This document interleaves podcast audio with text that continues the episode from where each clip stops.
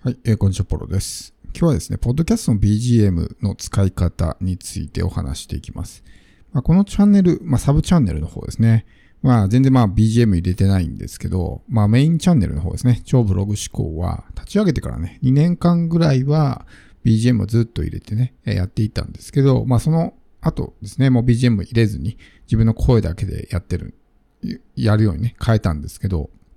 まあそのあたりなぜそういう風にしたのかも含めてですね、ちょっとお話していきたいんですけど、そもそもですね、この BGM 何のために入れるのかってことですけど、僕が一番最初に BGM を入れた理由はですね、まああの、後ろで聞こえる、バックグラウンドで聞こえる雑音をかき消すために入れてたんですよね。今はまあちょっとね自分のちゃんとした環境で収録できてますけど、前住んでた家とかだとね、やっぱり家族の生活音が入ってしまったりとかして、子供の声とかね、入ってしまって、撮り直しするのもちょっと大変なんで、もうそのままね、オンエアしようと思った時に、やっぱりこう、無音だとね、そういう声とか音とかが入ってしまうわけですよね。で、それを書き消そうと思って、まあ BGM をね、入れて、ずっと2年間ぐらいやってたんですけど、やっぱりこうね、BGM、まあ、メリット、デメリットみたいなものがあってですね、やっぱり一つはこうね、自分の声が聞こえづらくなるみたいな。特にこう音量がね、一定じゃないときは、こう、もちろんアンカーとかをね、使った場合っていうのは自動でこうフェードイン、フェードアウトで、本編喋ってるときはね、音絞ってくれるんですけど、それでもやっぱり声が聞こえづらかったりってね、なってしまったりするわけですね。本当にこの声が聞こえないっていうのは、ポッドキャストによって致命的なんで、僕もこうね、出先とかで結構音声とかね、聞いたりしますけど、あの、外ってやっぱりね、車の音とか、まあなんかいろんな雑音が入ってきたりとかね、して、すごい、まあうるさいじゃないですか。で、そういう環境で声が聞こえないってなったら、もう何言ってるのか全然わからないんですよね。じゃあもう聞くのやめようってなっちゃうから、それがより一層ですね、BGM があると、うるさいから聞こえづらくなってしまう。でまあ BGM を僕がやめた理由の一つは、やっぱりそうね、えー、自分の声がちょっと聞こえづらくなるからかなと思ったんで、まあやめたんですけど、海外のポッドキャスターとかを聞いていてもですね、僕が聞いてるチャンネルは少なくとももう9割方こういう、まあ、本編の部分には BGM は入れてないんですね。まあ、それもあってやっぱり入れない方がいいのかなっていうところで。まあ、自然とは僕のこの声のね、えー、っていうところを楽しんでもらえたらなってことで入れてないんですけど、でも BGM を入れるメリットもいっぱいあると思うんですね。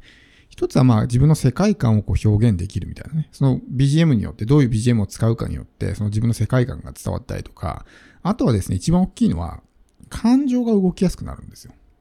BGM が入ることによって。例えば映画とかでも、ね、何かのシーンがあった時に、例えば悲しいメロディーが流れてきたら、こう悲しい感情になったりしますし、なんかこう心を奮い立たせるようなね、BGM が流れてきたら、こうね、えー、気分が上がってきたりとかしますよね。BGM の持つ効果ってすごく大きいわけですよ。だから相手の心を動かしたいんであれば、まあそういうようなね、自分が意図した BGM を入れることによって、感情がより動きやすくなる。何も音がないよりはあった方が、そういうまあ演出効果ですね。が出やすくなるんで BGM は入れた方がいいかなと思うんですけど、当然まあいろいろね、問題もあるので、まあそのあたりもね、えー、考えていく必要があって、まずはそのどういうね、音源を使うのかってことです。まあおそらくフリー音源をね、使ってる人が多いと思うんですけど、そのあたりもね、こう著作権の問題とか、どこまで使っていいのかってことも考えないと、ね、えー、こういう使い方ダメですよってなった時に、仮にね、その BGM をずっと使っていた場合に、全部ね、非公開にしないといけないとかね、そういう問題が出てきてしまったりとか、後々めんどくさくなるんで。あとは自分のその音声をですね、また別の機械に使い回すときですね。に、やっぱり生のこのね、声の音源があった方が、例えばメルマガでシェアする場合とか、オーディオブックとかでね、なんか使う場合とか、それはその Audible とかね、そういうプラットフォームじゃなくて自分で独自に作ったオーディオブックとかで販売する場合とかに、やっぱりあんまり BGM が入ってない方がいいんですね。オーディオブックとかって基本的に。まあ、まあ余談ですけど、あの、 Audible とかね、っていうのは基本的に BGM 入れないんで、やっぱ著作権の問題とかすごいうるさいんで、あの BGM 入れない方がいいですよっていうふうにね、あの、まあその、部署も言ってたんで、だから基本的にそういうのって入れないわけですけど、でも最初にこう入れた状態の、BGM 入れた状態の音源しかないと、もうそれまた撮り直しみたいになっちゃうわけですね。だから僕がそのアンカーでやってた時っていうのは、あの、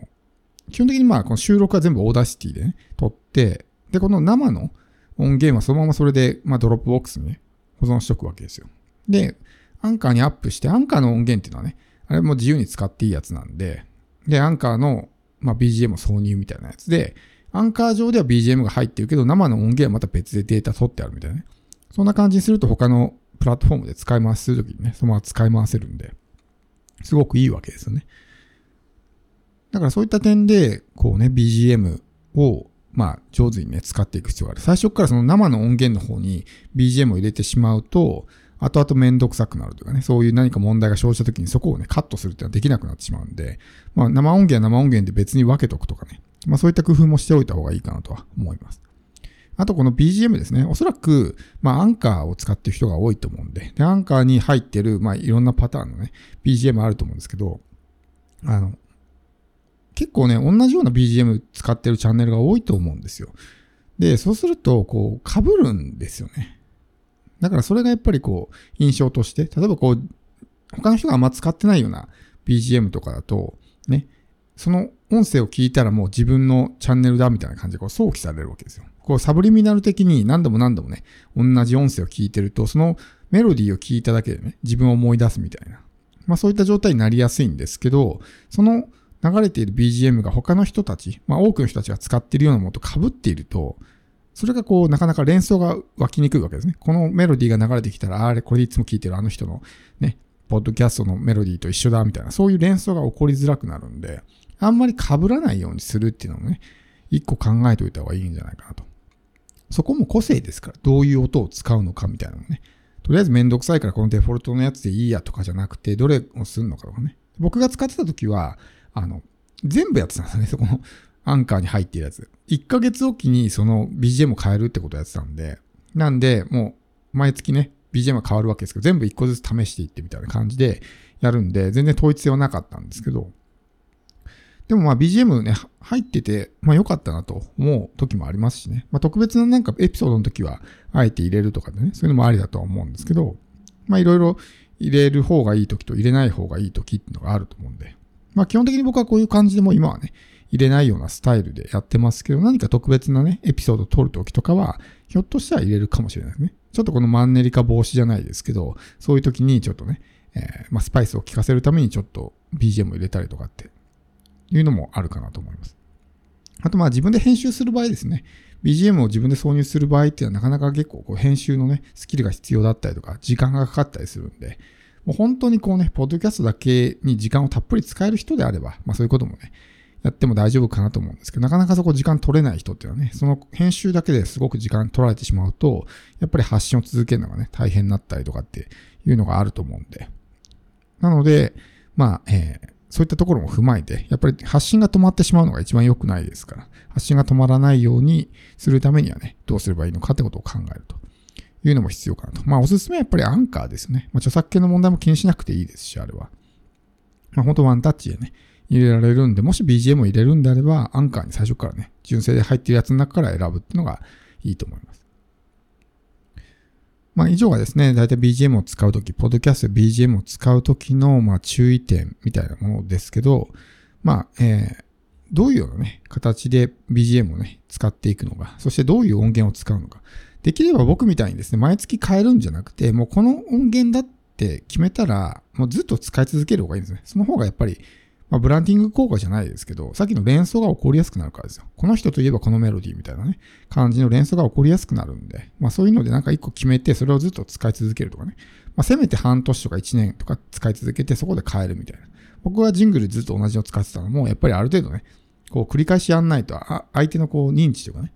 そういう連想に出てこなくなるから、やっぱりジングルとかね、まあ長い期間こう使い続けてたわけですけど、そういうようなところも考えていくと、やっぱりね、例えば街中でね、自分の BGM と似たようなメロディーが流れてきたら自分のポッドキャストがね、想起されるとかって、これはもう完全にこのね、えー、自分、自分のそういう、まあ、BGM がですね、相手の連想の中に入ってるってことなんですね。そういうような状態を作っていくのが一番理想というかね、思い出してもらいやすくなるんで、そういうまあ相手のね、えー、記憶に留める、無意識的に記憶にすり込まれるみたいな効果もあるんで、まあ BGM 上手にね、使ってもらえればと思います。